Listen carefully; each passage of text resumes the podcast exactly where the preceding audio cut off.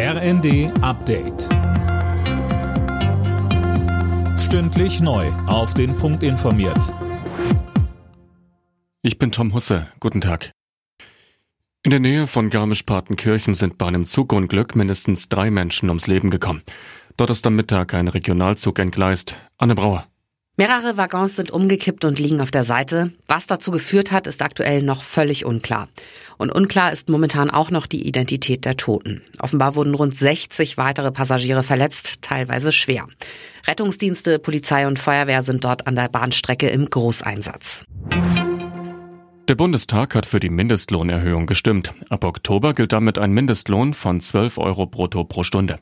Arbeitsminister Heil räumte ein, dass das immer noch nicht die Welt sei aber eine spürbare Verbesserung. Heute herrscht seit genau 100 Tagen Krieg in der Ukraine. Die russischen Truppen kontrollieren mittlerweile etwa ein Fünftel des Landes. Bundesaußenministerin Baerbock hat der Ukraine in einem Gastbeitrag in der Bild-Zeitung weitere Unterstützung zugesichert. Bislang wartet das Land aber offenbar immer noch auf schwere Waffen aus Deutschland. Botschafter Andrei Melnik sagte im ZDF, bis heute wurde noch kein einziges schweres Gerät in die Ukraine geliefert aus Deutschland. Das heißt, ob wir über diesen Ringtausch mit Slowenien oder Tschechien sprechen, die ersten Waffen werden wahrscheinlich erst Ende Juni äh, ankommen. Äh, Panzerhaubitzen 2000, eine sehr gute Waffe und Geparde äh, vielleicht erst Ende des Sommers. Und Sie sehen, wie brenzlig die Lage ist.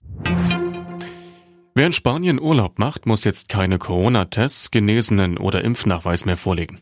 Die Einreisebeschränkungen wurden aufgehoben. Allerdings gilt in Spanien noch Maskenpflicht in öffentlichen Verkehrsmitteln und Gesundheitseinrichtungen. Alle Nachrichten auf rnd.de